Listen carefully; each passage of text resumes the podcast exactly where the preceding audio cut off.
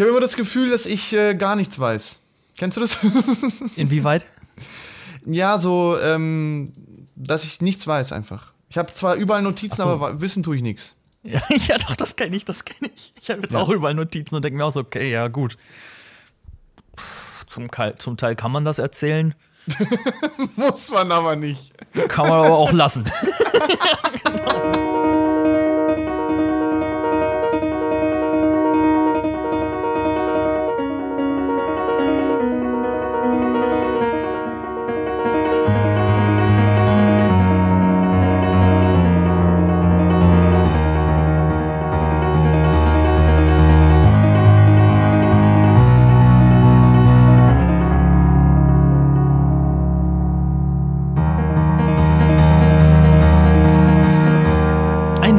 herzliches Willkommen zu den unbekannten Unbekannten Geschichten von Menschen am Karriereanfang. Es ist Montag, der 14. Dezember, die letzte Sendung vor der Winterpause, die letzte Sendung unserer ersten Staffel, Folge 15.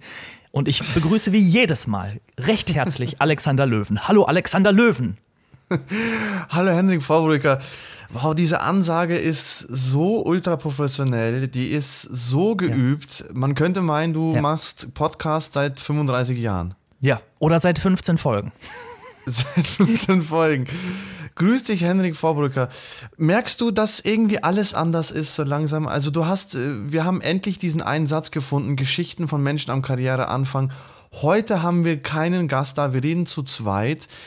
Es fühlt sich Richtig. irgendwie strange an, oder?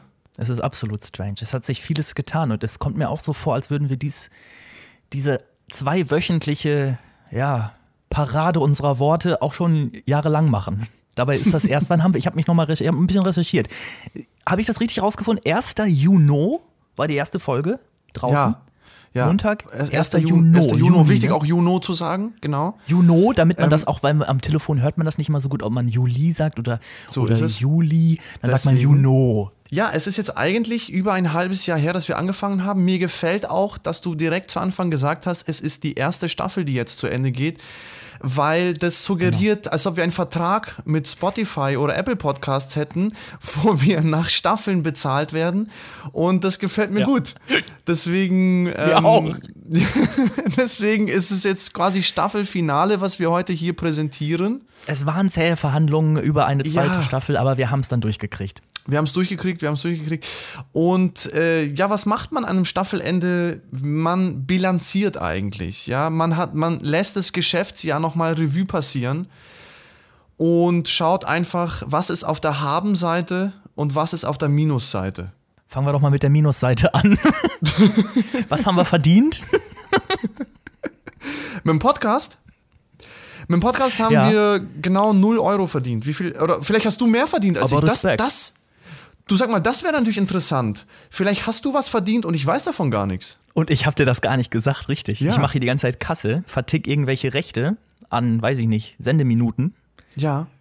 die ich dann, weiß ich nicht, verändere mit Werbung vollpumpe, ohne dass du es merkst, weil du ja auch Ohne- nicht die Folgen alle nochmal nachhörst. Und vielleicht ist da überall schon mittlerweile Werbung versteckt. Und ich habe dafür ab, ab, abkassiert. Ja. Ja, genial, können, Alter. Aber Finde ich, find ich, Ja, find ich gut. ja, du, ja. du gehst deinen Weg, weil darum ging es uns ja auch von ganz an Anfang an. Es ging darum, verschiedene berufliche Lebenswege aufzuzeigen. Ne? Unseren und den von anderen Menschen, die wir spannend finden. Und du hast eben Richtig. den Weg des Betrugs gewählt. Kann man machen. ähm, kann man machen. Aber sag mal, äh, ganz im Ernst, ich habe tatsächlich äh, die erste Folge nochmal nachgehört. Äh, war wahnsinnig Ich auch. peinlich berührt, weil das ist wirklich sehr unangenehm, sich da rumstottern zu hören und auch so die blöden Witze da nochmal sich zu vergegenwärtigen, die man gemacht hat. Also sehr, sehr unangenehm war das. Nichtsdestotrotz kann ich mich erinnern, hast du gesagt, ab September bin ich, Achtung, Zitat Henrik Vorbrücker, völlig am Fallen. Jetzt wollte ich da mal rückfragen, bist du eigentlich nach wie vor am Fallen oder wie ist das? Ich bin zuerst nicht gefallen und habe das Gefühl, ich falle jetzt mehr als vorher, aber es ist nicht so ein schlimmes Fallgefühl, wie ich dachte, dass es ist. Es ist nämlich genau das passiert, was ich dachte, aber erst später. Ich dachte erst schon ab September kommt nichts mehr rein. Ich, hab, ich denke zurzeit nur noch in, das ist eigentlich schlimm, ich denke nur noch so in, wie kriege ich den nächsten Monat rum und okay, wie viel muss ich vom Ersparten dann bezahlen. Und das ging erst gut weiter, weil mhm. im September waren die Lockerungen auf einmal da. Und ja. dann haben wir mit der Band ein bisschen Geld verdient. Und dann kam was rein und ich war ungefähr so wie beim Volo, hab normal verdient, weil es erst noch ging.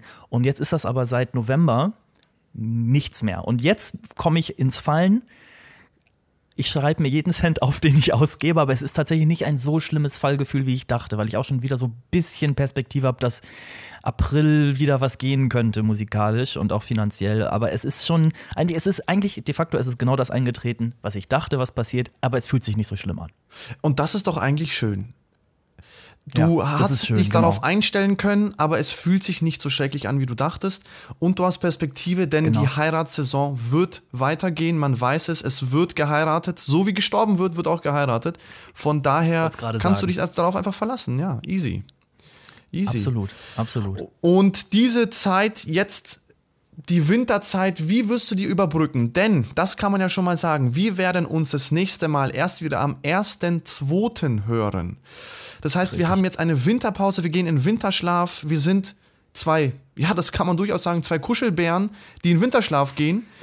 wie, genau. wie wirst du in deiner Winterhöhle die Zeit nutzen? Wie machst du Gute das? Gute Frage. Das ist, das ist wirklich schwierig, weil es ist nichts. Also ich habe tatsächlich vor ein paar Wochen immer mal wieder mit einem Musiker noch Geld verdienen können. Ich habe für ihn ein bisschen was eingespielt. Jetzt überlegen wir gerade, ob wir das online machen. Das heißt, ich baue hier mein großes Keyboard auf und er, kriegt, er schickt mir Spuren zu, ich höre mir die an und ich spiele, was ich meine, dazu drunter und diskutieren wir online die Ideen. Aber das bringt auch vielleicht in einer Woche fünf, sechs, sieben Stunden. Das ist mhm. nicht viel. Das wird mhm. zwar im Stundenlohn deutlich besser bezahlt, als wenn ich irgendwo Angestellter bin, aber also viel Geld werde ich damit nicht verdienen können. Die Idee war ja eigentlich jetzt nach Chile zu fliegen. Ich wollte meine Wohnung jetzt schön untervermieten. Jetzt ist äh, der Kurs meiner Frau wieder nach hinten verschoben. Das heißt, das ist irgendwann im Januar rein. Das heißt, das Chile können wir auch nicht äh, angehen, weil dann hätte ich wieder so ein bisschen Geld gespart durch Wohnung untervermieten und so. Also es ist, es ist ein Hin und Her. Eigentlich, eigentlich kann man die Zeit nur dadurch mhm. überbrücken, dass man ständig Pläne, die man hat, wieder revidiert und sich was Neues überlegen muss. Das wird die Zeit jetzt ausmachen. Ja, Vielleicht geht auch eher wieder was, vielleicht kann ich dann auch doch wieder da mal spielen oder sowas, aber ich, ich habe das Gefühl, bis Mitte Januar bin ich jetzt erstmal auf Eis gelegt. Mhm. Und eigentlich mhm. kann man die Zeit jetzt nutzen, um selber in sich reinzuhorchen und zu fühlen, auch über den Podcast zu sprechen, mit sich selbst oder miteinander und neue Ideen zu kreieren. Das ist, glaube ich, vielleicht ist das jetzt äh, das Motto der Zeit. Zeit für Self-Care eigentlich. Zeit mit sich selber Korrekt. zu beschäftigen. Da habe ich erst heute ein Instagram- Werbebild gesehen. Da ja. hieß es hier dein Self-Care-Plan und dann war so ein Fragebogen von Montag bis Freitag alles, was du an Self-Care erledigen musst. Und da dachte ich mir, das ist ja genau wieder das Gegenteil davon. Ja? Wieder, da ja, kriegst du wieder den, das schlechte Gewissen und den Stress, kriegst du da wieder, ja, scheiße, jetzt muss ich ja morgen auch wieder Self-Care machen, muss dann morgen wieder Tee trinken und danach ein Buch lesen, weil sonst habe ich zu wenig Self-Care gemacht. Also das würde ich einfach alles, äh, würde ich alles, alles löschen, weglassen. Ich würde einfach sagen, ganz ehrlich, Selfcare ist das, worauf man Bock hat, das macht man einfach. Und bei mir wird es zum Beispiel sein, ich freue mich tatsächlich auf ein bisschen Zeit wieder im Allgäu, in der Familie, wo ich ja herkomme. Äh, ich freue mich da wieder ein paar Tage wirklich länger mal zu verbringen, weil das, ich weiß gar nicht, wann ich das letzte Mal zu Hause länger war. Und ja. auch tatsächlich ein ganz ruhiges Silvester auch zu Hause zu haben ähm, mit den Eltern und mit den Geschwistern, ähm, wirklich ganz klein und, und, und easy. Und dann Anfang Januar irgendwann wieder nach, nach München zu kommen und mit einer hoffentlich so einer neuen Energie, neuen Impulsen, die man vielleicht nicht von außen so sehr gut. kriegt, aber die man sich innerlich einfach setzen muss, glaube ich, dann wieder ins neue Jahr zu starten, weil da habe ich ein großes Bedürfnis danach, mit ja. neuer Energie in das Jahr zu starten und die Projekte, die ich jetzt so andenke oder anarbeite, die auch zum dann zu ganz klaren äh, ja, zu ganz klaren Handlungsschritten voranzubringen oder zum Ende zu bringen. Und bei mir ist es natürlich der Abschlussfilm, der, und oh, das ja. äh, würde ich hier auch übrigens ganz offen sagen, ich habe mein Ziel nicht erreicht. Nicht erreicht in diesem Jahr, denn mein Ziel war, wie du vielleicht weißt, äh, am Ende des Jahres ein fertiges Drehbuch zu haben. Ja, richtig. Das war ja, das war ja, ja. so ein bisschen das, das Ding. Ne? Wie, wie ist es gekommen? Wie, wo bist du gerade gelandet? Erzähl. Ich bin nicht beim fertigen Drehbuch gelandet, denn ich habe letztlich bis Oktober mich nicht entscheiden können, welche der Ideen, die ich entwickelt habe, ich wirklich verfolgen werde. Im Oktober habe ich mich dann letztlich entschieden. Also du musst dir vorstellen, ich habe im Laufe des Jahres sechs Ideen entwickelt und ähm, mehrere mehrseitige Exposés und Fast-Treatments und Figurenentwicklungen durchgeschrieben. Schließlich habe ich mich aber entschieden für eine Idee, die ich jetzt hier noch nicht pitchen werde, weil wer weiß, wie sich das nochmal ändert. Und jetzt werde ich bis Ende des Jahres kein fertiges Drehbuch haben, kein 90-Seiter, sondern ein Treatment ungefähr 30 Seiten. Aber genau. immerhin, das ist doch, das ist doch auch schon was. Ja, ja, ich denke, ich denke auch. Und es ist im Endeffekt ein ständiges Auf und Ab.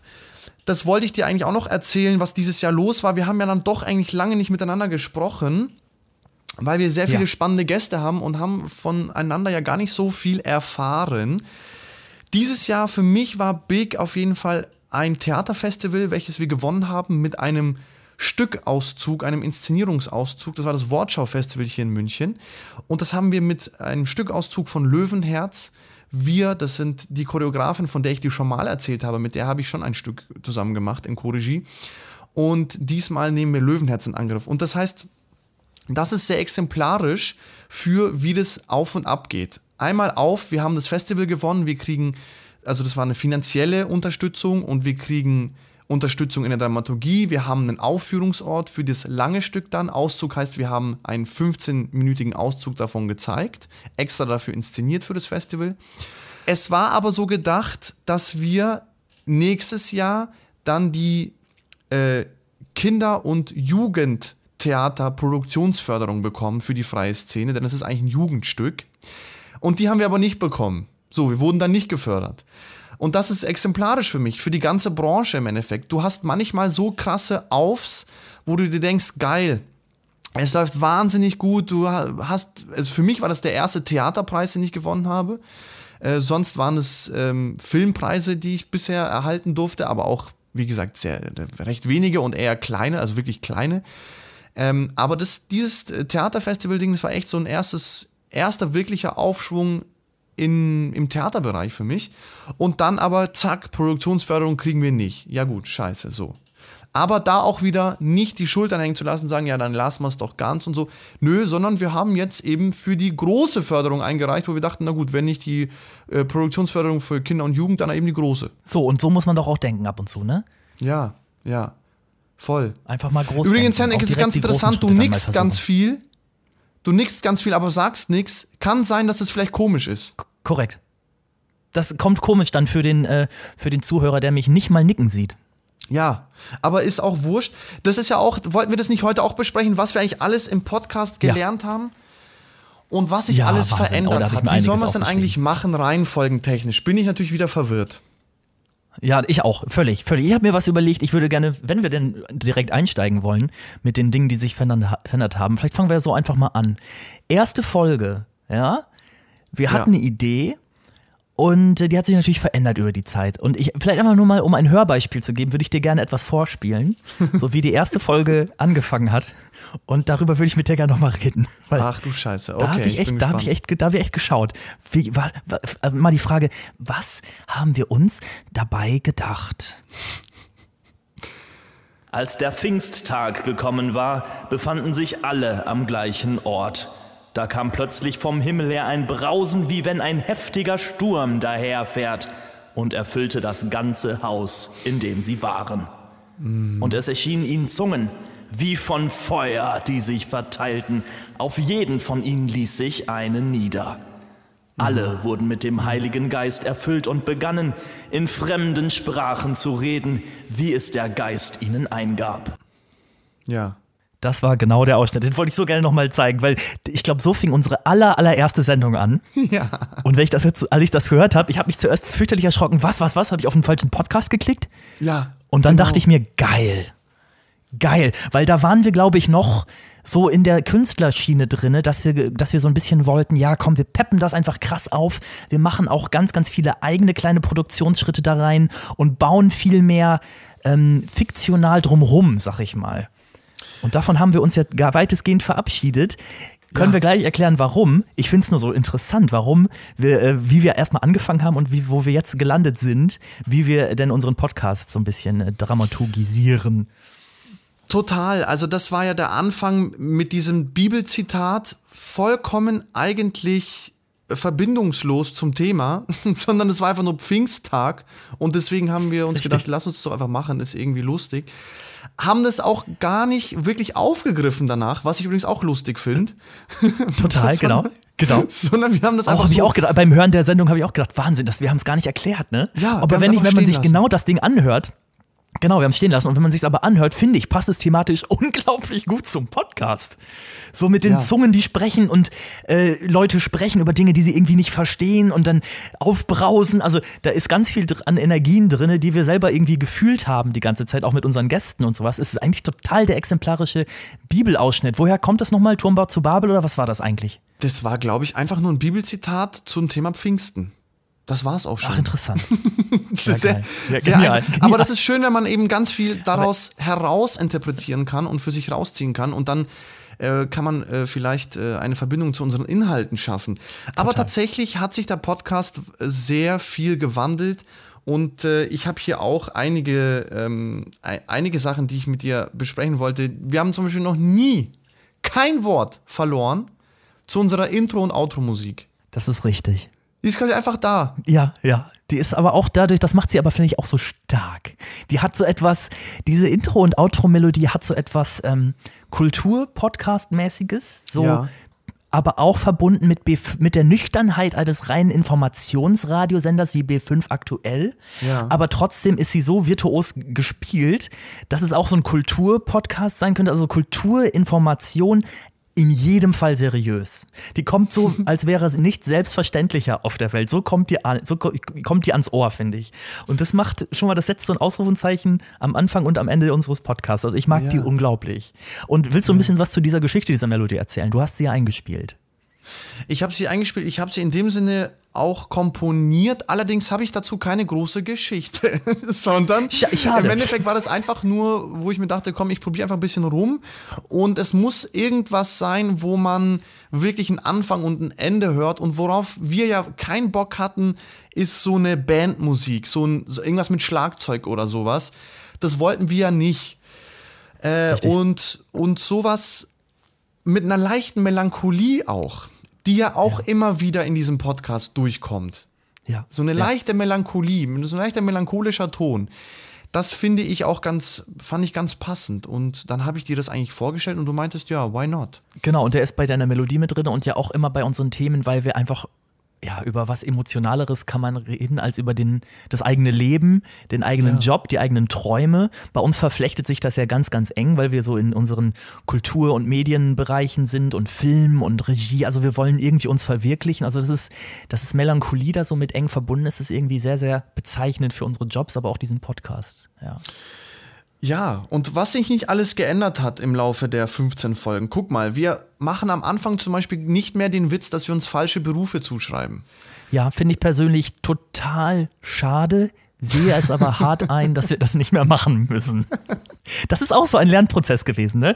Ich glaube, es war so, ja, wir finden das ultra lustig, aber ja, man denkt sich danach immer, weil wir haben, ich glaube, das haben wir nämlich gelernt. Wir haben so ein bisschen gelernt in der Zeit, mit den Ohren unserer Hörer zu hören und uns mal aus unseren eigenen Sitzen rauszusetzen und das generell anzuhören. Was denkt jemand, der uns nicht kennt, der das einfach hört, so ein Job-Gag am Anfang, der denkt sich dann, ja, okay, und jetzt? Und Ja. ich glaube, wir haben uns zum Ziel gesetzt, alle, okay, und jetzt Momente irgendwie zu eliminieren. Und ich glaube, das ist, wenn man besser wird.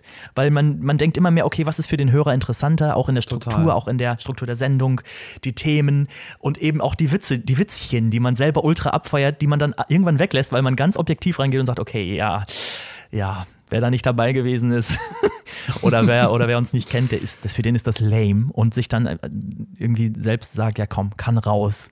Kann raus. genau. Hat man bei der Zeitung auch mal gesagt. Alles, was, dein Artikel wird immer besser, je mehr du sagst, kann raus. Und dann wirst auch du besser. Und so ist es hier eigentlich auch. Genau, wenn man es schafft, das tatsächlich zu reduzieren auf das, was man irgendwie selber we wesentlich findet, aber gleichzeitig sind wir jetzt ja auch nicht ein Podcast und von Anfang an nicht gewesen, der ultra ernst versucht, jetzt über Berufe zu sprechen oder so, sondern wir wollten schon auch diese Lockerheit immer mittransportieren. Das war dann, glaube ich, schon auch immer, immer ein Ding. Aber irgendwie nicht immer ständig mit irgendwelchen blöden Witzen. Und so haben wir zum Beispiel auch aufgehört, Rubriken zu machen, die wir eh immer nur so zweimal drin hatten und dann dachten, ach, irgendwie ist es total doof. Lass die einfach weglassen. Da hast du schon gleich recht mit zwei Punkten. Also zum einen haben wir diese Witzchen, weil die so gebaut wirkten, am Anfang weggelassen, haben aber, finde ich, ich trotzdem uns das bewahrt, dass wir, wenn etwas witzig wurde im Gespräch, dass wir dann trotzdem voll drauf eingestiegen sind und es abgefeiert haben. Also quasi, ja. wir haben gemerkt, okay, wann passt es, wann entsteht es, ne? Und wir wollen da nichts drumrum bauen. Das war schon mal groß, ja.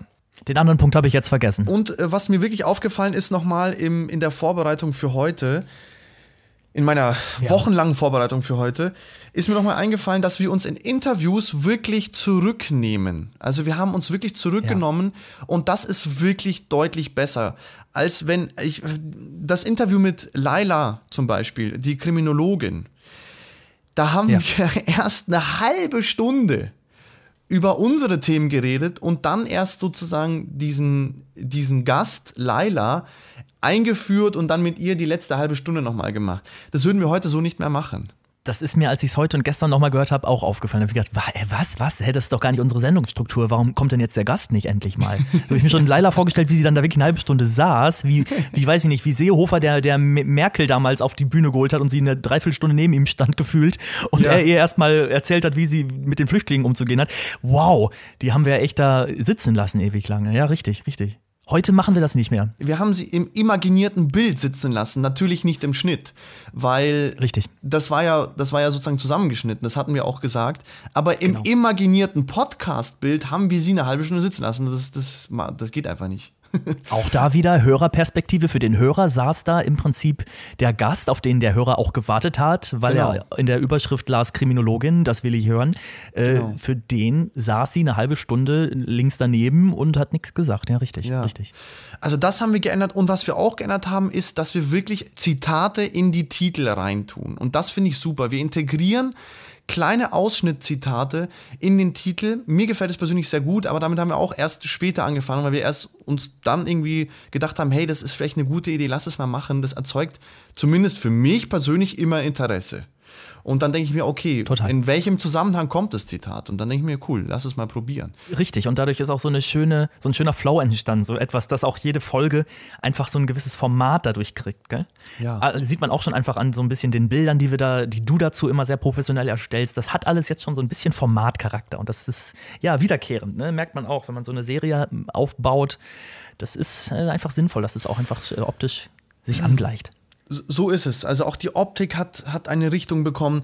Und das muss man eben sagen, das würde man, wenn wir jetzt einen Podcast machen mit Spotify zusammen, das würde man alles, alles vorher festlegen. Korrekt. Also wir haben jetzt eigentlich diese eine Staffel gebraucht, bis wir uns gefunden haben, bis wir ein Format gefunden haben, bis wir eine Stilistik und eine Ästhetik gefunden haben, die in sich, wie wir finden, stimmig ist aber das hat eigentlich eine Staffel gebraucht. Ich meine, allein schon, dass wir unseren ersten Satz Geschichten von Menschen am Karriereanfang. dass wir das so lange. Der erste Satz kam in der vorletzten Folge. Ja, so lange gebraucht haben, bis wir da hingekommen sind. Das ist natürlich Richtig. ein Beweis dafür, dass wir keine redaktionelle Arbeit in dem Sinne gemacht haben, sondern wir wollten uns einfach mal in diesem Medium auch ausprobieren, einfach mal schauen, hey, lass, lass uns reinstürzen und lass uns diesen Weg des Suchens auch wirklich ausstellen. Ja, richtig. Und auch wirklich zeigen. Zulassen und dann auch präsentieren, ne? Genau, genau. Und mir persönlich gef gefällt es, weil das ist eine Art von Behind the Scenes, die man eben einfach zeigt. Ja, also das ist, das ist so, so die ganzen Kack-Sachen, die wir gemacht haben und genauso wie die guten Sachen, die sind authentisch. Also das ist, ist dann so. Und auch quasi ja diese Folge, die wir jetzt machen, ist ja auch so eine Behind-the-Scenes-Folge. Eigentlich ist das jetzt so ein bisschen das Urteil, die Abrechnung, äh, wie, wie Böhmermann ja. vielleicht es sagen würde, ich weiß es nicht. Also, dass wir jetzt mal wirklich sagen, okay, was fällt uns selber auf, ne? Wie gesagt, ich finde den Weg, den wir jetzt gegangen sind, ganz cool und den würde ich eigentlich voran, voranschreiten dann in der zweiten Staffel. Und vielleicht findet man dann mhm. wieder ein paar Dinge, die man modifiziert, ein paar Dinge, die man verändert, ein paar neue Ideen vielleicht hinzu. Aber grundsätzlich bin ich mit dem Format eigentlich ganz zufrieden soweit. Ich auch, absolut. Was ich mir ganz konkret aufgeschrieben habe, noch, ähm, was wir so quasi verändert haben, zum Beispiel äh, ja, du hast eben gesagt, in Rubriken, ne? Man denkt immer gleich, man muss Rubriken aufbauen, damit der Zuhörer irgendwie eine Struktur selber schon hat und sowas. Und da war eine Rubrik, das wollte ich jetzt einfach auch mal, noch mal erzählen, Gehaltsfrage. Wir Sehr wollten gut. damals ja irgendwie Erfolg erzählen und Erfolg ist messbar. Es gibt, du hast das damals in drei Kategorien unterteilt, so den messbaren Erfolg, den persönlichen Erfolg, den beruflichen Erfolg, so Anerkennung, ne? Und das wollten wir natürlich auch irgendwie in Zahlen bannen. Und kaum einer unserer Gäste war bereit, was ich irgendwie auch hart verstehen kann, uns wirklich netto zu sagen, was er verdient im Monat. Und äh, das war eine Frage, die jedes Mal ins Leere lief. Also fast jedes Mal. ja. Absolut. Und dennoch sollten wir diese Frage weiterstellen. Aber was man jetzt schon sagen kann, was, was doch dann gut passend war, oder? Ja. War, wenn man sagt, was ist denn so ein Durchschnittsgehalt? Sehr gut. Das ist genau, darauf müssen wir uns, glaube ich, einigen. Ich kann das bei manchen Berufen verstehen, jetzt zum Beispiel bei Pia kann ich das insofern verstehen, dass sie das da gar nicht sagen wollte, weil das eine Art von Vertrags, nee, von äh, nicht Vertragsgrundlage, sondern von Verhandlungsgrundlage schon darstellt. Wenn man jetzt also im Podcast sagen würde, naja, ich verdiene jetzt am Tag 400 Euro und irgendwann wird verhandelt, ich will am Tag aber 800 Euro verdienen, dann wird schwierig, weil dann sozusagen, naja, jetzt wissen wir ja schon, was die, was die Grundlage von Anfang an war. Nichtsdestotrotz Richtig. ist diese Frage berechtigt und die ist auch wichtig und die ist auch als Information, glaube ich, schon einfach interessant. Und äh, sobald wir da mit Durchschnittszahlen hantieren können, ist schon gut. Und ich habe mir die ganze Zeit gedacht, mich interessiert das aber als Hörer. Also ich will das ja. unbedingt wissen, weil ich, ich setze mich in die, in die Lage eines Hörers, der einen Job sucht und überlegt, oh Mensch, gibt es da Informationen im Internet? Ah, Podcast, ach krass, da macht es einer, da kann ich mal quasi virtuell mit einem reden, der das macht. Und da ist die Gehaltsfrage einfach eine Frage. Ne, was ja. verdient so jemand? Aber klar, man, also ich weiß auch nicht, ich, ich, ich, ich würde so frei raus erzählen, mir wäre das nie peinlich, mein Vologehalt irgendwie rauszuhauen, weil es einfach auch Tarif ist. Vielleicht bin ich dadurch auch ein bisschen geschützt, das ist einfach eh Tarif. Aber klar, es mhm. ist ultra persönlich, stimmt schon. Hast du noch drei, vier Punkte, zwei, drei Punkte? Sonst können wir natürlich auch gerne über unsere Gäste schon sprechen. Ja, ich habe eigentlich keine mehr soweit. Äh, ich würde auch total gern unsere, wir wollen ja heute die Top 5 machen, ne? Nicht die Top Richtig. 5 Gäste, nicht so, sondern. Wer war denn am tollsten? alle waren toll, sondern die äh, Top 5 unserer ja, Learnings oder Erkenntnisse, die wir aus bestimmten Gesprächen gewonnen haben. Und das ist wirklich ganz, ganz persönlich und subjektiv, was wir jetzt da uns äh, überlegen. Also das ist sicherlich keine Qualitätsrange der Gespräche ja. und keine qualitative Aussage über, wie die Gäste jetzt gesprochen haben. Gar nicht, sondern es geht wirklich nur darum, was nehmen wir für uns, Alex und Hendrik, aus Gesprächen mit. Sicherlich viel, aber mal einfach so die Top 5, die wir am überraschendsten oder am interessantesten oder am wichtigsten für uns persönlich irgendwie fanden. So, das ist, glaube ich, mal, das wäre ganz cool. Schön gesagt. Genau so wollen wir das machen. Und ähm, ich habe mir fünf rausgesucht, du dir auch. Wer soll denn da mal loslegen? Magst du kurz mal Licht bei dir anmachen? Ich sehe nämlich nichts mehr. Ich sehe dich nicht mehr. Ja, ich mach mal Licht an. Das wäre super. Warte, ist es jetzt, ist es, ist es heller? Oh, es werde Licht. Fantastisch. Jetzt sehe ich auch endlich dein Gesicht und sehe auch, dass du heute aussiehst wie ähm, Josef Hader. Josef Hader, ne? Österreichischer Kabarettist. Musste ja. ich googeln. Aber doch, den kennt man. Heute der Josef Hader-Look. Fantastisch. Du, dann äh, fang doch gern mal an mit deiner, mit deiner Top 5, mit Nummer 5. Genau. Ich habe es nicht qualitativ geordnet, weil tatsächlich alles mir gleichwertig im, im, im, Gedächtnis geblieben ist von diesen fünf, die ich rausgesucht habe. Und ich will einfach mal anfangen mit David Heim, seines Zeichens Lektor im Verlag der liest Bücher oder liest solche, die es werden sollen und hat auch darüber mitzubefinden, ob das Qualität ist oder nicht. Und äh, da ging es in unserer Sendung sehr stark eine ganz lange Zeit äh, darum, wer kann alles in diesem Lande Autor werden. Und da hat David den legendären Satz gesagt, ja, jemand, der schon ein Standing hat, hat es natürlich leichter, verkauft zu werden. Also rein kommerzielle Gesichtspunkte. Große Namen haben viele Klicks, große Namen verkaufen sich deshalb wahrscheinlich per se auch besser in der Literaturbranche. Und das hat dich sehr zum Wutbürger gemacht, was ich ausgezeichnet fand. Sternstunde unserer Staffel. Äh, du hast gesagt, ja, kann doch, ist doch, ist doch nicht möglich. Wahnsinn, ein Jan Böhmermann stellt sich hin und fotografiert äh, Tweets ab und haut dir in ein Buch und verkauft das noch zu noch gewinnbringend und macht damit einen riesen Gewinn und darf sich Autor nennen. Wie unfair muss nicht auch die Qualität äh, vorherrschend sein und nicht nur der große Name, aber David hat uns eines Besseren belehrt und gesagt, ja, äh, sorry, es ist einfach ein Reason.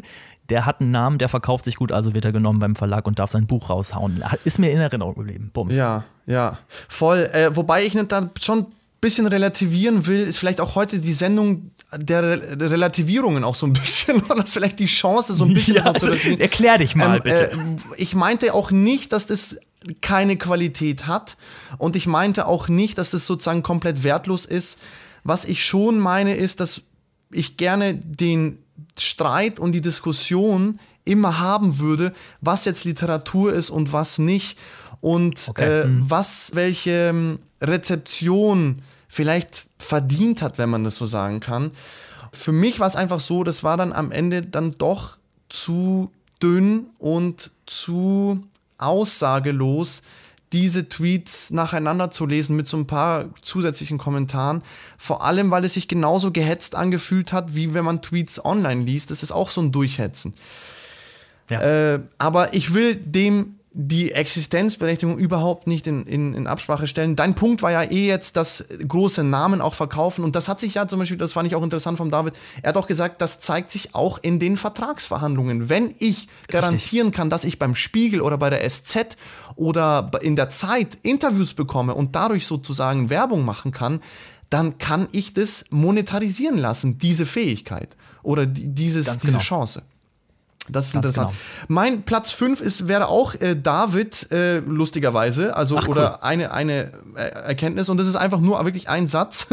Ich fand es nämlich lustig, dass er gesagt hat, viele Menschen schreiben Krankengeschichten. Also, ja, ja, weißt du, das fand ist mir auch in Erinnerung geil. Ja.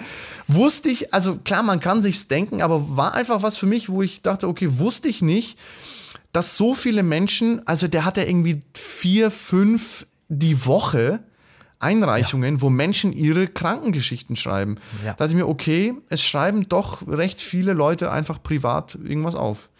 Fand ich interessant. So ist es.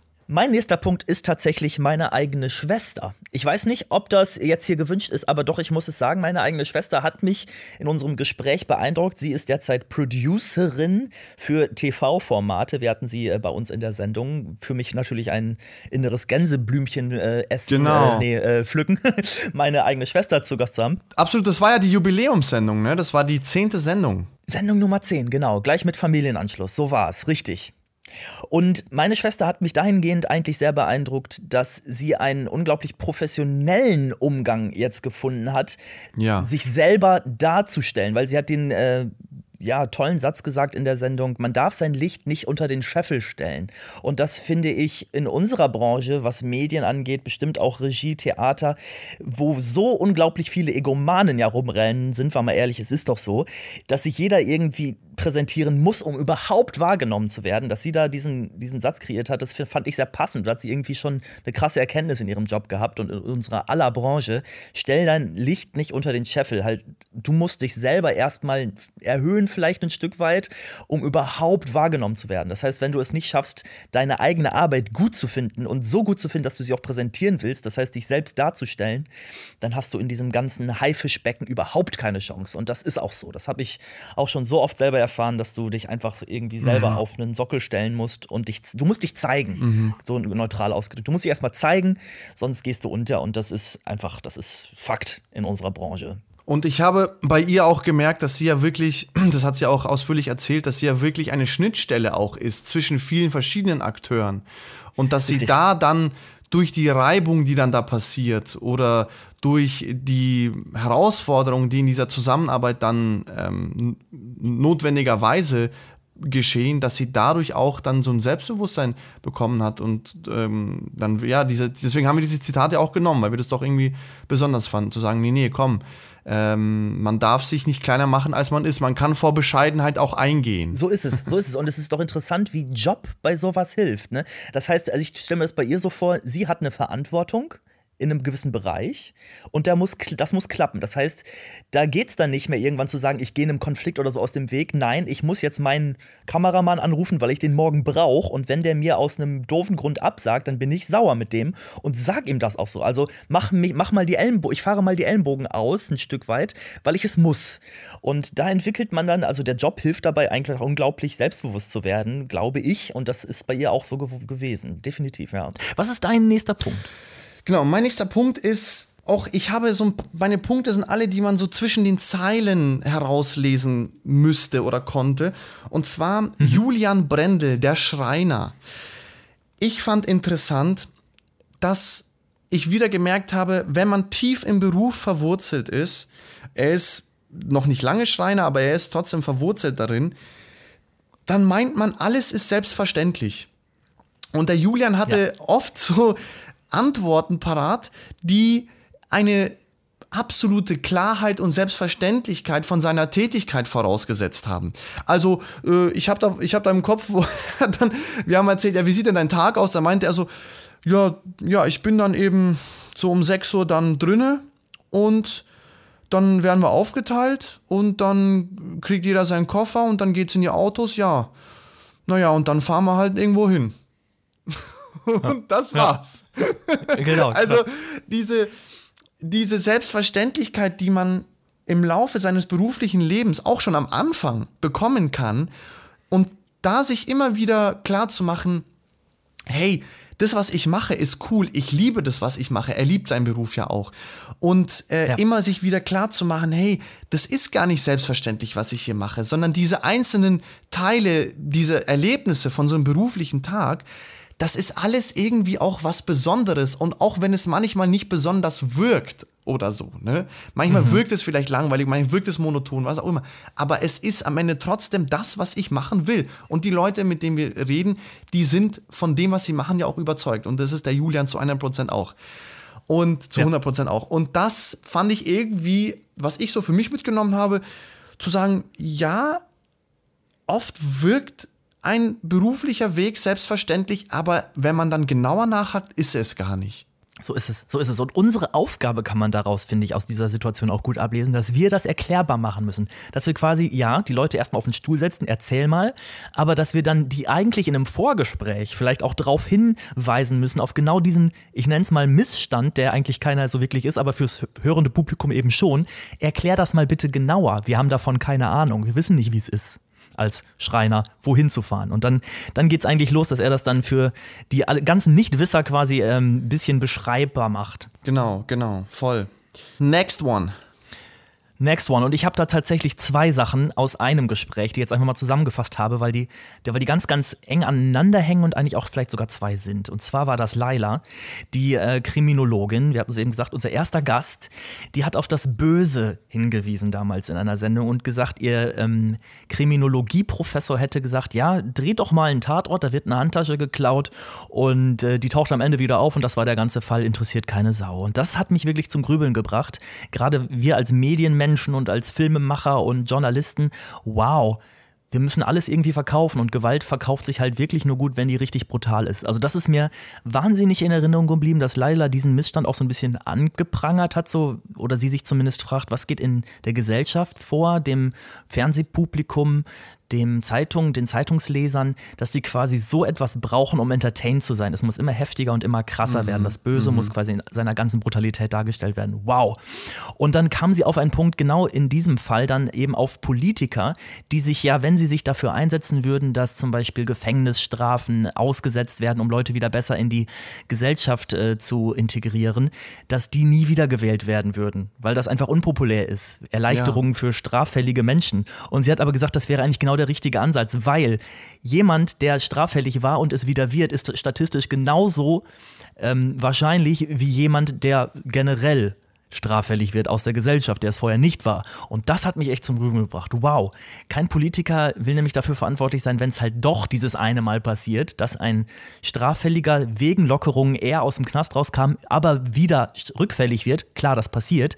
Wer ist dann dran schuld? Der Politiker, der das ermöglicht hat. Was eigentlich auf die Gesellschaft hingeschaut sinnvoll gewesen wäre. Also so eine mhm. Diskrepanz zwischen Demokratie, Wiederwählen, ähm, sinnvoller Strafpolitik wow, den, also das hat sie für mich total aufgemacht, dieses Thema. Das ist mir noch sehr lange im, im Kopf geblieben. Ich fand das auch sehr, sehr spannend, das Gespräch mit Laila. Sie wäre noch nicht mein nächster Punkt gewesen, aber ich würde ihn jetzt trotzdem anführen. Ich würde sie sozusagen jetzt vorziehen. Ja. Äh, weil ich hatte was ähnliches zu Laila im Kopf, nämlich, dass man bei ihr gemerkt hat, sie hat ein unglaublich großes Verständnis für Kriminalität und ja. sie hat ein unglaublich großes Verständnis für die Zusammenhänge. Und was daraus folgt ist, und das habe ich für mich mitgenommen, je mehr du dich mit kriminellen Tätigkeiten, mit kriminellen Menschen beschäftigst, desto mehr in dem Sinne Toleranz und Verständnis bekommst du auch für für diese Menschen an sich. Das heißt, es passiert eine Art von Relativierung von Kriminalität. Also eben mhm. genau das, was Medien zuspitzen, was du vorhin angedeutet hast, ist genau das, was hier nicht passiert in ihrem Beruf. In ihrem Beruf ist es, nee, nee, Moment mal. Wir wollen das eben nicht auf, eine, auf ein Ausrufezeichen bringen. Wir wollen uns wirklich bis zum Ende hin, bis in die Tiefe damit beschäftigen.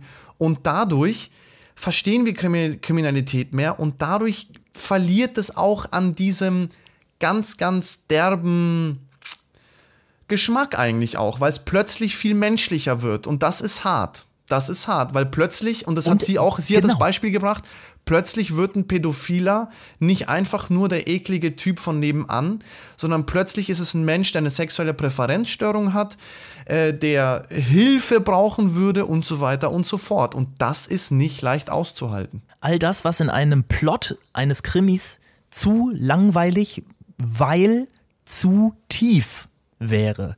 Ja. Äh, nicht, nicht verkäuflich, nicht entertaining, aber wahrer, korrekter, ähm, allumfassender, der das wahre Problem ja, sich damit befasst. Und das ist ja nicht gut verkäuflich, aber wahrer. Und das ist eigentlich auch schon wieder ein krasser Punkt. Ja. Sehr gut. Voll. Dein nächster Punkt. Mein nächster Punkt ist Rosa Domm, Jungpolitikerin, Hamburger Bürgerschaft, war unser Gast in der Sendung Nummer, müsste ich nochmal nachrecherchieren. Ich gehe es mal von unten durch. Eins, zwei, drei, vier, fünf. Fünf, Sendung Nummer fünf. Ja. Dementsprechend, glaube ich, tatsächlich erst unser zweiter, Wahnsinn, unser zweiter Gast, glaube ich, erst. Gell? Mhm, mhm. Und ähm, sie hat äh, für mich eigentlich auch vieles gesagt, was ja was schon sehr gut klang, aber ich habe mich eigentlich dabei ertappt, wie das eine Sendung war, die für mich relativ vorhersehbar war, mich aber trotzdem gleichzeitig beeindruckt hat. Ich habe eigentlich nämlich im Vorfeld nur gedacht, okay, wir reden mit einem sehr jungen Mensch, aber einer Politikerin. Und sie hat mich insofern nicht überrascht, als dass ich dachte, okay, da kommen schon bestimmt sehr, sehr gute Antworten, Antworten die, die ähm, gut ausformuliert äh, sind, aber dass es so gut wird, so druckreif, so war dann doch mit Gendersternchen gesprochen, war es absolut überraschend. Genau. Ich ja. habe mich in dem Moment ist mir in Erinnerung, wow, wie kann jemand, der so jung ist, schon so geschliffen sprechen, so ähm, über jeden Verdacht erhaben. So, ich habe das Gefühl, wenn man dieses Interview dann durchgegangen wäre, würde man nicht einen einen Ansatz finden, der irgendwie einen Shitstorm hätte verursacht verursachen können. Es war irgendwo so durch und durch politisch korrekt, dass man, dass es schon ein bisschen, äh, ja, sehr, sehr, sehr, sehr ähm, Teflonartig war. Ich will nicht sagen, dass dadurch keine Inhalte rübergekommen sind. Sie hat uns total gezeigt, in welche Richtung sie denkt, aber sie hat es so formuliert, dass es absolut, ah ja, absolut unangreifbar war. Also das hat mich mhm. von der Rhetorik her absolut beeindruckt. Ähm, hat mich aber auch wieder grübeln lassen, wow, Politiker, die haben es schon drauf, was das was Reden angeht. Und ich kann dementsprechend auch verstehen, dass manche Leute das abschreckt, weil sie dann denken, ja, irgendwie kann ich mich da nicht dran reiben. Irgendwie wirkt das alles so mhm. richtig, was der Mensch sagt. Ich musste erstmal genau jeden Punkt auseinandernehmen, um zu verstehen, dass ich deren Meinung eigentlich gar nicht bin. Also die Politiker-Rhetorik, das, äh, das ja, ist mir in Erinnerung geblieben. Sie, sie ist eben jetzt schon ein Vollprofi. Ja. Und das ist, und das finde ich aber interessant, weil sie hat, was sie durchblicken hat lassen, ist, dass sie manchmal wegen ihres jungen Alters dass man ihr misstrauisch begegnet oder dass sie deswegen nicht angefeindet, aber doch hin und wieder angepöbelt wird nach dem Motto, du hast zu wenig Erfahrung und wie auch immer. Das hat sie mhm. durchscheinen lassen. Nichtsdestotrotz hat aber dieses gesamte Interview gezeigt, äh, wer Rosa Dom unterschätzt, ist auf der wahnsinnig falschen Seite. Absolut. Weil definitiv. sie, sie ähm, wenn du mit 21 schon auf alle Fragen eine Antwort hast und sozusagen auch wenn du keine Antwort hast, das formulieren kannst, dass du keine Antwort hast, dann ist es eine große rhetorische Kunst. Ist es, ist es, absolut. Genau. Selbst wenn du keine Antwort hast, kannst du das erklärbar machen, ne? ja. warum das gar nicht so sein kann, dass du darauf eine Antwort geben kannst. Und das ja. macht dich, das rückt dich wieder in ein gutes Licht. Und das ist eine Kunst. Also gebe ich dir absolut recht. Wahnsinn. Ja. Okay, ja, Rosa Dom, äh, sehr beeindruckend. Mein Platz zwei schon in dem Sinne, oder? Genau, ich habe jetzt getauscht, mhm. Laila habe ich vorgerückt. Wäre jetzt tatsächlich Jonas der Bestatter. Klingt wie ein, oh ja, eine Zeichentrickserie, Jonas der Bestatter. La la la, Jonas der genau. Bestatter. Äh, eine Sendung mit der Mauseinspieler. Dort, dort habe ich auch was mehr oder weniger zwischen den Zahlen für mich rausgelesen. Und zwar Jonas hat immer einen Satz gesagt, den fand ich doch sehr prägnant. Er hat gesagt, ich mache gewisse Sachen nicht für mich. Das hat er auch ja, da haben wir sogar ein Zitat, in den Titel reingeschrieben. Ne? Ich Richtig. mache das nicht für mich. Genau. Aber was macht er schon für sich? Sehr gute Frage, ja. Und was er für sich macht, ist in meinen Augen, so wie ich das verstanden habe, ist genau dieser Kontakt zu den Trauernden. Das ist, also, wo mhm. man vermeintlich sagen würde, das zerstört einen doch das ist nicht, was Jonas zerstört. Das ist das, was ihn, wo er seine Empathie äh, ähm, wo, ja, spielen lassen kann, wo er ähm, auf, den, auf die Menschen zugehen kann, wo er wirklich seine Wesensart, so wie er ist, und ich fand ihn sehr, sehr authentisch bei unserem Gespräch. Absolut. Äh, das Super kann er dort wirklich, genau, da, dort kann er sich zeigen und dort kann er auch seine Stärken ausspielen. Und das macht er in dem Sinne für sich in Anführungsstrichen, weil er davon auch ja, Energie bekommt und, und, und äh, Mut und Freude und Freude an der Arbeit sozusagen. Und was also ist es, was ihn, was nur Teil seiner Arbeit ist, aber was nicht diesen gleichen Effekt hat? Und das ist die Arbeit mit den Toten. Und das fand ich sehr interessant. Richtig, wo wir eigentlich wo wir plakativ erst so dachten, ja, das ist doch eigentlich der Job. Also du musst eine mhm. Leiche anfassen, berühren, anziehen, schön machen für die Trauerfeier. Ist das nicht eigentlich der Job, ne? Ja. Und da haben wir auch erstmal gelernt, so wow, ist es gar nicht, sondern genau das, was du gerade beschrieben hast, ne? Dieses sich hingeben können, äh, den, dem Trauernden irgendwie ein Halt sein in diesen ganzen organisatorischen Fragen, zuhören können, unglaublich empathisch sein und einfach diese, diese Zeit gemeinsam zu gestalten und diesen Trauernden oder diese Angehörigen über diese Zeit zu bringen. Und das ist der Haupt, Hauptjob. Ne? Genau, das ist ja, das ist mir auch in Erinnerung geblieben. Da gebe ich dir absolut recht. Total interessant, weil was kann man daraus, wenn man den Blick ein bisschen weitet, noch für sich ziehen? Naja, dass die Berufe oft immer einseitig scheinen. Aber wenn du nur einmal genauer hinguckst, da ist so eine Welt. Und zwar jeder Beruf hat diese Welt. Jeder Beruf hat diese Welt. Und jeder füllt diese Berufe eben komplett. Jetzt muss ich aufstoßen, es tut mir leid. Das ist der Espresso wahrscheinlich. Der Espresso, der reine ähm, Espresso. Vorhin Espresso getrunken war wichtig auch, damit ich noch muss, ganz muss, klar muss. bei Verstand bin, wenn ich hier rede. äh, also, dass diese beruflichen Welten immer anders ausgefüllt werden. Es mit jedem Bestatter, mit dem wir sprechen werden, es ist ein anderer Bestatter und er füllt diesen Beruf, er oder sie füllt diesen Beruf anders aus. Das ist so. Und das fand ich einfach spannend, welche so Schwerpunkte man da selber setzt. Und Jonas hat gesagt, sein Schwerpunkt, das für das, wo er für sich so viel ziehen kann, das ist die Arbeit mit den Trauernden und nicht die Arbeit mit den Toten. Mhm. Jo, dann genau. sind wir schon eigentlich beim Platz 1 quasi, ja, ja. oder? Nee, sorry. Oder sind wir jetzt bei deinem Platz 2? Wir sind jetzt tatsächlich schon bei meinem Platz 1. Ne? Ah, klasse, ja, Dein, okay. Genau, du hast auch gleich deinen Platz 1, ne? Genau. Also mein Platz 1 ist ähm, ja wertig auch in dem Moment verankert, weil er mich in dem Moment so getroffen hat, so wirklich Erkenntnis, Erkenntnismoment. Christopher, der Priesterseminarist, junger Typ, katholischer Priester will er werden, hat sich gegen eine Frauenfamilie entschieden und gesagt, er will ganz so, und jetzt kommt nämlich der Unterschied. Er hat gesagt, er will ganz für seine Gemeinde da sein. Er hat nicht gesagt, ich will ganz, mich ganz auf Gott oder so äh, konzentrieren. Und ich habe immer gedacht, dass Zölibat, was ja äh, den Beruf des Priesters mit einer Familie, einer Frau, Sexualität eigentlich komplett ausschließt, das wird nur so vollzogen, damit man sich ganz Gott widmen kann. Und er hat das aber so beschrieben, nein, nein das wird so gemacht, damit ich mich ganz und gar auf meine Gemeinde, auf die Menschen konzentrieren kann. Ja. Und das war für mich eine Erkenntnis. Da habe ich gedacht, wow, okay, das ist gar nicht so spirituell angehaucht, dieses Zölibat, dass man sagt, ja, ganz für Gott da sein und sich die eigene Spiritualität Spiritualität irgendwie darüber setzen, über Frau und Kinder und weltliche Glückseligkeiten. Mhm. Nein, er hat wirklich das so beschrieben gesagt, er will komplett immer anrufbar sein im, jeder könnte immer zu ihm nach Hause kommen und auch sagen, Priester, Pfarrer, ich brauche dich, äh, ich habe eine Notsituation, ich brauche Seelsorge oder jetzt ist jemand gestorben, ich muss dich haben oder ja, er will für seine Scha Schäfchen da sein. Und das ja. hat mich beeindruckt, weil er hatte gesagt, das könnte er mit einer Familie nicht. Eine Familie mhm. braucht ihn dann auch und die ist im Zweifel sogar wichtiger. Und er sagt sich, nein, nein, ich, nichts ist mir wichtiger als meine Berufung, nämlich für meine Schäfchen da zu sein, für meine Gemeinde. Wow.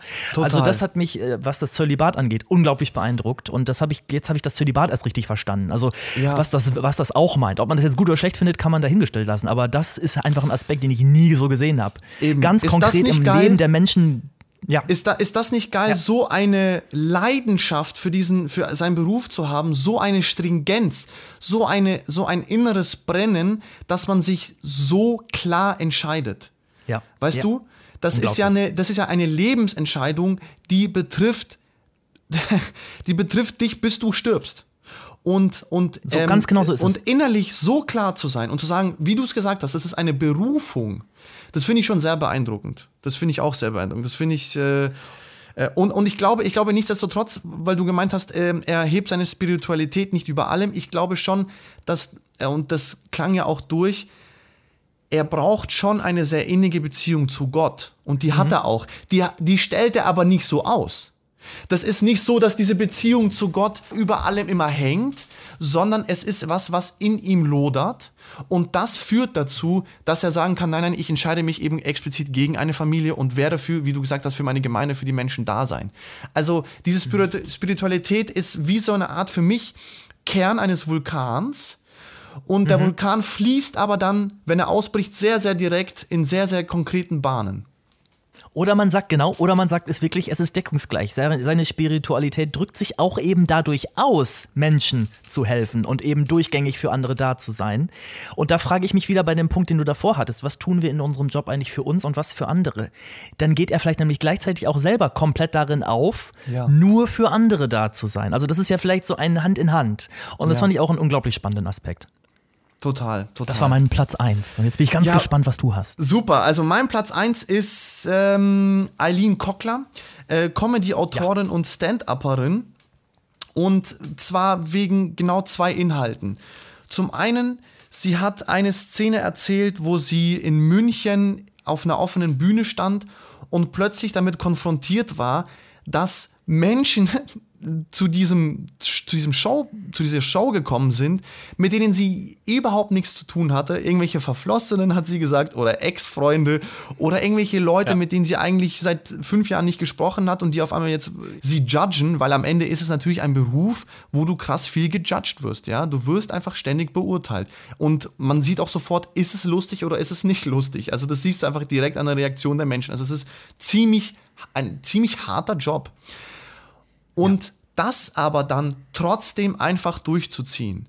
Das einfach trotzdem zu machen, zu sagen, ja, ich sehe jetzt den Sven und ich sehe auch die Michaela und ich sehe den äh, Ferdinand da hinten und den Ferdinand mag ich gar nicht, aber ich muss jetzt trotzdem hier sein und die Leute zum Lachen bringen, auch wenn der Ferdinand da steht.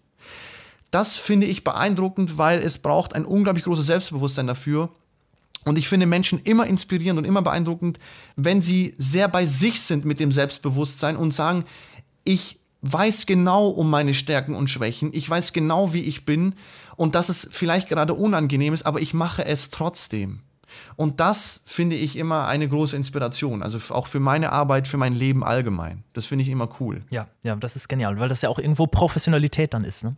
Das ist irgendwo der Moment, wo man sich dann auch Professionalität eingesteht oder professionell verhält. Also jemand, der auf der Bühne dann funktioniert, obwohl das Publikum in dem Moment ihm gar nicht gefällt. Ja. Das ist ja auch etwas, wo man dann sagt, ja, äh, in, in normalen Jobs, nicht jeder Tag ist der beste, aber ich mache ihn trotzdem. Und in dem Moment etwas, das man so verinnerlicht hat mit der ganzen Seele, die man eigentlich vor sich ausbreitet, weil Künstler sind einfach so, es dann trotzdem machen. Also es ist schon ein Grad an Professionalität, den sie da gezeigt hat. Absolut. Und ich würde auch hier Eileen nochmal einen zweiten Punkt hinzufügen, der mich sehr beeindruckt hat. Unbedingt. Nämlich sie hat gesagt, es passiert auf jeden Fall im Laufe seiner Comedy-Karriere, dass man gebombt wird. Also, dass man auf jeden Fall Witze verhaut und einfach der ganze Saal totenstill ist und man das aushalten muss.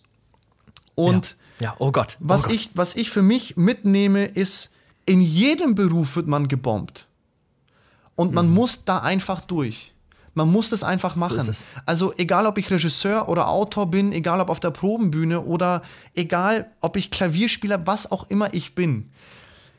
Ich werde im Laufe meiner Karriere gebombt werden. Hoffentlich immer weniger, je mehr Erfahrung ich habe. Hoffentlich habe ich dann auch immer eine dickere Haut. Hoffentlich kann ich dann immer besser damit umgehen oder habe entsprechende Reaktionsmechanismen dafür entwickelt. Aber dass Richtig. ich auf die Schnauze fallen werde und dass ich daraus erwachse, das klingt wie ein Kalenderspruch. Ich weiß, das klingt wie ein Wandtattoo, ein hässliches. Ich weiß das. Ja, Aber sehr gut, sehr gut. das nochmal bei Eileen gehört zu haben, fand ich ja. schön. Und das fand ich für mich sehr, sehr bereichernd. Absolut. Und sich selber niemals so in Frage zu stellen, dass man seinen Weg dann komplett komplett verlässt. Natürlich kann man das irgendwann, wenn man rational überlegt, ja, nee, ich will jetzt mal was anderes machen und Selbsterkenntnis, mein Gott, ja. Aber Rückschläge, wenn man doch schon so viele Hochs auch hatte, ja, muss man sich, glaube ich, wirklich immer wieder kraftschöpferisch an sich erinnern können und sagen, nein, nein, nein, das ist jetzt mal blöd gelaufen, aber eigentlich kann ich das. Ja. Und wenn man, das ist ein eigenes Standing, ne? genau wie du es gerade beschrieben hast. Das, das muss man erstmal hinkriegen, das ist schwierig am Anfang. Absolut. Mensch, das waren unsere Top 5. Finde ich ja, echt wunderbar. cool. Es, äh, das hat mir total, total gut getan, gerade mit dir nochmal über alle äh, Eindrücke zu sprechen, oder über, nicht über alle natürlich, aber über viele, weil man nochmal alles Revue passieren lässt und, und ehrlich gesagt nochmal erkennt, wie viel man doch aus diesen Gesprächen ziehen kann. Und das finde ich, so das finde ich cool. Das ist ja auch, sollte unser Schatz auch immer so sein, so ein bisschen dieses Podcasts, ne? Irgendwie ja. zu schauen, okay, ja, wow, das, das macht jemand, das, äh, das macht jemand eigentlich, warum er diesen Job macht. Das ist der wahre Grund dahinter. Oder, oder Dinge auch aufräumt, also aufräumt mit Vorurteilen und sowas. Ja, also, ja genau. Das finde ich schön, dass wir das rauskitzeln konnten. Hast du Lust auf eine ganz kurze Pause? Wir benetzen unsere Lippen mit Wasser. Äh, vielleicht mache ich mir sogar noch mal ein Espresso, man weiß es nicht. Tu es. Und ähm, wir lassen durchlaufen. Dann ne? werden wir in die letzten Minuten unserer äh, letzten Sendung äh, einsteigen. Ja, dann starten wir wieder rein. Heute, das muss man vielleicht sagen, ist eine etwas längere Sendung, oder Henrik? Heute machen wir ein bisschen ja. länger. Heute können wir mal ja, auch nicht ewig, aber ein bisschen länger. Auch Staffelfinale, da will man auch mal ein bisschen noch auf den Putz hauen dürfen. Und äh, so da erhofft man sich die Toleranz der Hörerschaft so ein bisschen. Oh, da klingelt es an meiner Tür. Tut mir Unbedingt. leid, ich muss, ich muss kurz rangehen, ja? Mal schauen, wer das ist. Ich bin gespannt. Keine Sorge, keine Sorge. Frag, wer stört?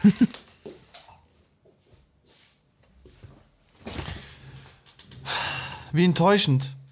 Es ist Kling niemand hochgekommen. Klingelstreich. Mist. Klingelstreich oder wahrscheinlich wollte der Postbote einfach nur rein. Das ist immer das Enttäuschendste. Ja. Die sollen doch dann auch einfach kommen und grüßen und Hallo sagen, oder? Ja. Ja, total. Doch, Haben sie nicht die Zeit für meistens, weil die haben ja, dann, die sind so Knebelverträge, wo sie dann irgendwie pro, pro Paket 20 Sekunden oder so, das ist so entwürdigend, ohne Scheiß. Aber das, das stimmt. Die klingeln dann einfach überall. Hauptsache einer macht auf und dann sind sie wieder weg. Vielleicht kriegen wir auch mal einen Postboten so. in unseren Podcast hinein. Ähm, wo waren wir stehen geblieben? Genau, bei heute einer etwas längeren Sendung. Nichtsdestotrotz, ich wollte eigentlich noch, wollte ich noch was loswerden. Ja. Ich wollte eine Geschichte erzählen. Das hat jetzt nichts direkt mehr mit unserem äh, inhärenten Podcast-Thema zu tun. Also alle, die nur, nur, nur, nur, nur Sachliches hören wollen, die müssten jetzt abschalten. Ansonsten hätte ich noch eine Story, die ich erzählen wollte. Und ähm, ja, ich wollte eigentlich gerne deine Meinung hören und gerne auch unsere Hörerinnen und Hörer dazu ins Verhältnis setzen, beziehungsweise in Beziehung bringen und ähm, dass sich jeder fragt, ja, wie ist das jetzt eigentlich? Ist das cool? Ist das uncool? Was ist eigentlich der Zeitgeist? Und zwar, äh, kennst du einen El Hotzo? Nein. El Hotzo, das ist ein Twitter-Star, kann man sagen, der auch bei Instagram sehr groß ist. Dort macht er kleinere Videos manchmal oder Fotos äh, mit lustigen Sprüchen, beziehungsweise postet er dort seine Twitter, seine, seine Tweets. Und die sind ziemlich lustig. Also ich mag ihn schon, ich mag ihn echt gern, weil er auf eine unglaublich ironische, eigentlich auch sarkastische Art und Weise, auch oft selbstironische Art und Weise äh, das Zeitgeschehen kommentiert und äh, sehr so dieses, ähm, ich sag mal, sehr so die Generation Y oder Z vielleicht sogar schon, ja, lustig kommentiert eigentlich. Ähm, also das heißt, äh, der hat auch wahnsinnig viele Follower und ist sehr, sehr beliebt. Er wurde jetzt von der FAZ irgendwie unter die Top, äh, weiß nicht, Top 50 Leute gewählt mit Einfluss. Der ist auf Platz 34 gelandet. Dann ist er halt beim Zeitcampus. Äh, Titelstory und so. Das ist El Hotzo auf jeden Fall. Den kannte ich ehrlich gesagt bis auf jetzt dieses Jahr nicht. Jedenfalls hat er dann, ich habe ihn dann abonniert, weil ich ihn eben sehr lustig finde. Ich habe dann eine Story von ihm gesehen, wo ich mir dachte, da will ich drauf reagieren. Und zwar vor ungefähr anderthalb Wochen oder, oder so, oder zwei Wochen, hat jeder seine ähm, Spotify Top 5 ähm, Lieder gepostet. Ne? Das war ja sozusagen so eine Playlist, wo du dann sehen konntest, okay, das sind die Top 5 oder wie auch immer. Und da hast du in deinem Insta-Feed Insta und in Facebook oder so, hast du dann immer Leute gesehen, die das gepostet haben. Und er hat das so ein bisschen aufgegriffen erstmal. Und dann hat er eine Story gepostet, wo er seine Top 5 durchgestrichen hat und dann selber die, diese Leerstellen ergänzt hat mit den Worten, nur weiße Männer peinlich. Und dann hat er noch hinzugefügt, ähm, nächstes Jahr bessere ich mich. So. Er, so in, in, wow. in, de, in, in der Art war das sozusagen. Und dann habe ich mir gedacht, hm, das finde ich interessant, jetzt schreibe ich ihm mal und jetzt will ich dir eins zu eins diesen, unseren äh, Instagram-Dialog äh, vorlesen. Oh ja. Übrigens, wenn jetzt hier irgendjemand sich denkt, boah, wie dumm, dass ich jetzt diesen privaten Insta-Dialog mit von El Hotzo vorlese, ich denke, das wird sich gleich erledigen, weil es nichts Privates ist. Äh, zum einen. Ähm, und zum anderen ist es natürlich anders, wenn er jetzt meinen äh, Dialog ähm, öffentlich machen würde, weil er ist derjenige mit der großen Öffentlichkeit und ich nicht. Also das ist sozusagen ein äh, Öffentlichkeitsmachtverhältnis, was von vornherein anders ist. Das heißt, mhm. äh, ich sehe mich da eher im Recht. Absolut. Und das, hast, hast du das Goya wahrscheinlich auch eingeholt, oder? Dass du das vorlesen darfst. Nein, habe ich nicht. Ach so, okay. Ja gut, dann. Nein. Du wirst auch sehen, mach, warum nicht. Du wirst auch sehen, warum okay, nicht. Okay, ich bin gespannt. Also, er hat diese Story gepostet, von der ich dir erzählt habe. Dann schreibe ich: Lieber El Hotzo, warum ist es dir peinlich, Musik von weißen Männern gehört zu haben? Verspürst du die Notwendigkeit, deinen Musikgeschmack an Diversität und politische Korrektheit anzupassen? Fragezeichen. Geile das habe ich ihn gefragt. Geile Frage. So. Dann kommt sofort die Antwort, also er hat mir überhaupt geantwortet, was ich eigentlich nicht erwartet hätte, aber was sofort kommt, Alter, wie fucking sensibel sind wir Whiteys eigentlich? Ja, ich find's weird, dass ich angeblich kein Rassist bin, aber anscheinend nur Musik weißer Männer höre. Kurz drüber nachdenken und einen Joke drüber machen ist, glaube ich, okay. Ciao, Alex, das war eine echt peinliche Nachricht von dir. Das war seine oh. Antwort. So, so. Und dann habe hab ich mir gedacht, okay, er will mich so verstehen, dass ich ein absoluter White Arschloch bin, so ungefähr. Dann habe ich gesagt, ja. habe ich geschrieben, Mensch, du suggerierst, dass in meiner Frage ein Unterton lag, den ich gar nicht hineingelegt hatte. Ein interessantes Gespräch oder gar eine Diskussion wird mit dir also eher nicht möglich sein. Ciao, El Hotzo. Und dann kommt seine Antwort, nein, entfolg mir bitte.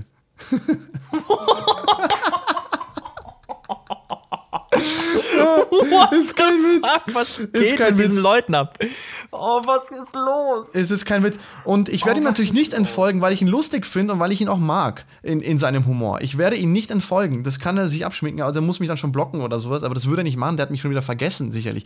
Nichtsdestotrotz, ich wollte das mit dir unbedingt besprechen, weil ich hier Alter. und in diesem Podcast klären wollte, ob ich ein weißes Arschloch bin oder nicht. Und zwar, was ich mir gedacht habe. Musikgeschmack ist etwas unglaublich Privates. Das ist etwas, das hat nur mit dir zu tun. Musikgeschmack entsteht, wenn du Liebeskummer hast, dann hörst du ein Lied.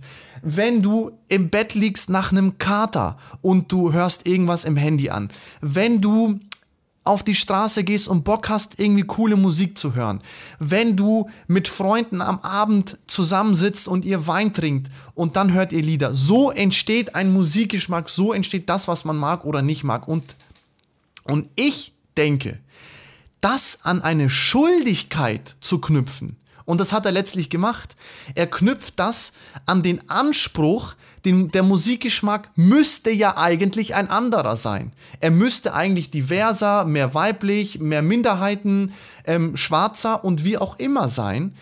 Und wirklich, das ist meine Meinung, ich sage das hier wirklich ganz offen, das ist eine Privatsphäre, die muss sich keinem Anspruch anpassen. Die ist einfach so, wie sie ist. Dein Musikgeschmack ist einfach so, wie er ist und es ist okay. Das ist nicht schlimm. Und darüber wollte ich mit ihm sprechen und dass er dann aber so aufgeregt reagiert und so wahnsinnig aufgeladen, zeigt, dass dieses ganze Thema anscheinend auch wahnsinnig aufgeladen ist. Und ich finde es unnötig. Ich finde es echt unnötig. Es muss nicht sein. Man kann mit Menschen ganz normal sprechen. Es muss nicht gleich so eskalieren. Unglaublich, ne? Unglaublich, dass er dir gleich einen Strick draus drehen will. Also vor allem, ich frage mich jetzt, inwieweit war das denn als Joke dann zu verstehen? Hat er denn, war das ein Joke von seiner Seite zu sagen, wow, ja, ich weiß, ich höre so undivers Musik, sorry Bros, äh, ich bin irgendwie nicht politisch korrekt, yeah. Hat er das so gemeint, witzig? Oder, oder ist das wirklich ernsthaft gewesen? Weil du hast es ja als ernsthaft verstanden, dass er wirklich gesagt hat, wow, krass, ich höre nur weiße Musik von weißen Männern. Alter, bin ich vielleicht wirklich äh, irgendwie ähm, hateful, was Ja, eben. Also ich meine, der Joke war als solcher nicht so, nicht so zu erkennen natürlich, weil er hat sich in dem Sinne nicht selbst ironisiert oder so, sondern er hat es schon einfach als peinlich bezeichnet. Ähm, ich habe das einer, einer Freundin erzählt, anders, ich habe das Laila erzählt, die eine gute Freundin von uns ist, das kann, kann ich ja auch hier sagen. Äh, ähm, genau. Äh, Laila, ähm, Kriminologin. Unsere Kriminologin, genau. Das heißt, äh, wir haben sie als ersten Gast eingeladen, weil wir dachten, hey, wir sind mit ihr super befreundet, können wir doch einfach mit ihr auch quatschen. Und ähm, sie hat mir von einem Konzept erzählt, das heißt, äh, das Prinzip der wohlwollenden Interpretation. Und das existiert im Internet nicht. Niemand hat dort den Anspruch an das, was du vorbringst, das Bestmögliche zu glauben, sondern jeder denkt immer sofort, das ist sozusagen das Gegenteil davon. Das ist immer sofort das Schlechteste. Und das ist wirklich schwierig, weil so können wir keine guten Gespräche ähm, führen. Das geht, funktioniert einfach dann nicht. Danke. Und ich, ich mache es halt mein Leben lang genau umgekehrt und ich denke auch im Internet anders. Ich denke nämlich genau, wie du es gerade beschrieben hast. Ich nehme immer erstmal an, der meint das im humanistischsten Sinne, wie man es nur empfinden kann. Ich denke dann immer gleich, wenn es in die Richtung gehen könnte, denke ich, das hat er falsch formuliert. Ich denke ich denk komplett anti-Internet. Jetzt weiß ich auch, warum ich das Internet in vielen Punkten immer noch so oder auch Instagram und alles, was so rausgehauen wird an schnellen und kurzen Dingern immer noch so ablehne, weil genau das passiert, was du, was Laila gerade beschrieben hat. Genial. Sag nochmal, wie das heißt. Das Prinzip der wohlwollenden Interpretation. Und ich verstehe ja. auch, warum das im Internet vielleicht nicht so leicht umzusetzen ist, weil man ja ganz oft auch mit Leuten konfrontiert ist, die wirklich das Schlechteste ähm, suggerieren. Also es ist ja auch so. Ich meine, die vielen rechten Trolle zum Beispiel, die dann unter Vergewaltigungsmeldungen, ähm, die von, von Nicht-Deutschen begangen wurden, dann zum Beispiel äh, Lachsmilies setzen. Weißt du? So nach dem Motto, man ironisiert das jetzt äh, und, und äh, äh versucht natürlich dadurch dann seine rechte Propaganda äh, von sich zu lassen, nach dem Motto, haha, selber schuld und bla bla, was, also was man nicht da alles sich vorstellen kann. Und durch solche Leute wird es natürlich alles vergiftet. Nichtsdestotrotz muss man, finde ich, einen Weg finden. In meinen Augen ist der Weg wirklich Differenzen zu machen und es individuell zu schauen, äh, wer meint wie was und wer will was von einem. Und wenn ich dann mit einem Gesprächsangebot eigentlich einsteige, und dann das endet mit entfolgt mir bitte, denke ich mir, ja, das ist, das ist kindisch und schwach ja. und auch enttäuschend. Ja, Wahnsinn. Wahnsinn. Ja. Okay. Aber wir sind ja eigentlich schon am Ende jetzt so langsam, oder Henrik? Ich, ich wollte jetzt da gar nicht so groß jetzt hier so einen Aufreger machen. Ich wollte es unbedingt teilen, auf jeden Fall. Das, darüber kann man sich mal Gedanken machen. Wenn die Hörerinnen und Hörer irgendwelche Meinungen dazu haben, äh, gerne auch schreiben. Ähm, das würde mich oh, sehr bitte. interessieren, was, was ihr da so denkt, auf jeden Fall könnte man fast schon wieder eine eigene Sendung draus machen, wenn man sie doch irgendwie mit Beruf verknüpfen würde. Finde ich voll spannend, dieses Thema gerade. Ja. Ja, El Hotzo nee, aber du hast vollkommen recht, wir sind, wir sind durch. ja, ja, ich lade ihn ein, dann trifft er auf dich. das wird gut. Sehr gut, sehr gut. Ja, Mensch, Henrik, sollen wir dann langsam zum Abschluss hier kommen? Alexander, wir kommen zum Abschluss und wagen einen kurzen Ausblick. Haben wir denn überhaupt einen? Den wollte ich weglassen, weil wir keinen haben. Super, dann lassen wir den weg und äh, wir haben keinen Ausblick. Wir wissen nicht, was kommt nach uns die Sinnflut. Äh, äh, äh nächstes Jahr wird alles besser. 1. Februar 2021 sind wir wieder da ja, mit den genau. Unbekannten Unbekannten. Ich sag nur so viel, wir haben schon einige Gäste hier auf der Liste, aber wer es genau. wird, das sehen wir dann. Genau, genau, genau. Ich, ich will jetzt noch nichts versprechen, ich will auch noch nichts irgendwie voraussagen. Wir werden einfach sehen, wie es passt und äh, da machen wir uns zwei, glaube ich, auch äh, keinen Druck, dass wir jetzt was versprechen, was wir dann vielleicht nicht einhalten können wir auch immer. Deswegen werden wir einfach jetzt, äh, wir sind am 1.2. wieder back in the game und dann werden wir weiterschauen. Was ich noch äh, loswerden wollte, jetzt zum Schluss, vielleicht um mit einem positiven ähm, Gedanken aufzuhören, ich lese immer wieder auch in den sozialen Medien diesen Satz Forget 2020. Nach dem Motto 2020 mhm. muss gecancelt werden, weil 2020 einfach ein Scheißjahr ist. Pandemie, äh, Wirtschaft geht runter, Menschen sterben, Menschen werden krank, Menschen haben Angst äh, äh, und wir alle müssen uns krass ja, einschränken und wie auch immer. Ich würde vorschlagen, dass man nicht ein Jahr so komplett generalistisch abschreibt. Ich für mich persönlich kann damit gar nichts anfangen, wenn man einfach sagt, ein ganzes Jahr war scheiße. Nee, Leute, jeder von uns hat irgendwelche Erfahrungen und Erlebnisse gemacht, die einen hundertprozentig weitergebracht haben, die man äh, für sich mitgenommen hat, äh, sei es in, keine Ahnung, sei es im Beruf, sei es in der Liebe, sei es in der Nachbarschaft, egal wo. Auch 2020 hat man gelebt.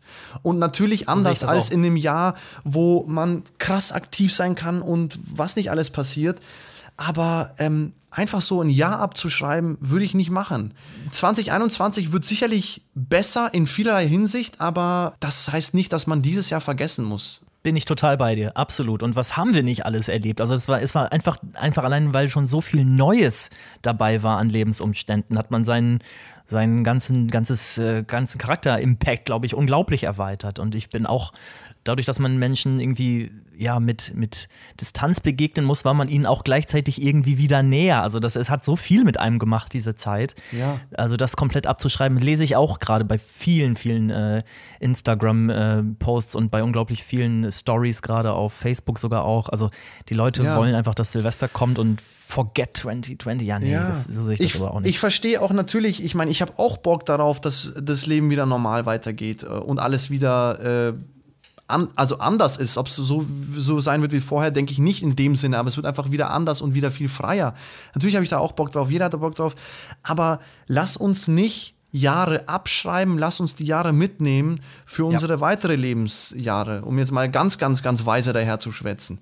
Ja, ähm. Sehr schön gesagt. Nein, das, das gebe ich dir vollkommen recht. Es ist auch so. In dem Sinne, Hendrik, es war mir eine echt große Freude, mit dir jetzt dieses halbe Jahr Podcast gemacht zu haben, Alter. Mega cool. Ich danke dir. Was man auch, was man jetzt so ganz privat auch mal sagen kann, wir zwei haben noch nie so viel geredet und telefoniert und auch über viele private Dinge gesprochen, äh, die wir, äh, als wir das vorher gemacht haben. Also das war, vorher haben wir uns wirklich so zweimal im Jahr irgendwie angerufen oder so waren immer gut befreundet, keine Frage. Aber äh, diesen regelmäßigen Kontakt, den weiß ich wirklich sehr wertzuschätzen und das äh, fand, fand ich wirklich sehr, sehr schön, Mann. Vielen Dank. Das wollte ich ja. genau so tatsächlich auch sagen am Ende dieser Sendung, dass, das, dass man da schon merkt, wow, wenn man zusammenarbeitet, hat man mehr Kontakt und dann auch dementsprechend privat mehr Kontakt. Und das war mir auch ein, ein inneres Gänseblümchen pflücken dieses Jahr. Wirklich toll. Toll, toll, ja. toll war das. Vielen lieben Dank. Richtig cool. Also ganz herzlichen Dank an alle Hörerinnen und Hörer. Danke an alle Gäste.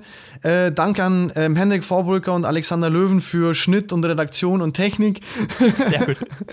und ähm, ja. Wir sehen uns, wir hören uns. Ähm, ihr könnt uns jederzeit schreiben über Instagram. Ach, da wollte ich noch sagen, gerne auch mal abonnieren. Wir haben nämlich ehrlich gesagt viel mehr Abonnenten als Instagram, also als wir auf Instagram Abonnenten haben. Das ist richtig. Also wir haben allein schon bei Spotify viel mehr Abonnenten als, als bei Instagram, also jetzt abonniert haben. Vielleicht müssen wir auch ein bisschen mehr Content, vielleicht machen wir ein Bild von unserem jetzigen Ding oder sowas. Müssen wir ein bisschen mehr Content bringen, ich weiß es nicht. Aber da auch vielleicht, gerne mehr genau. abonnieren. Ähm, genau.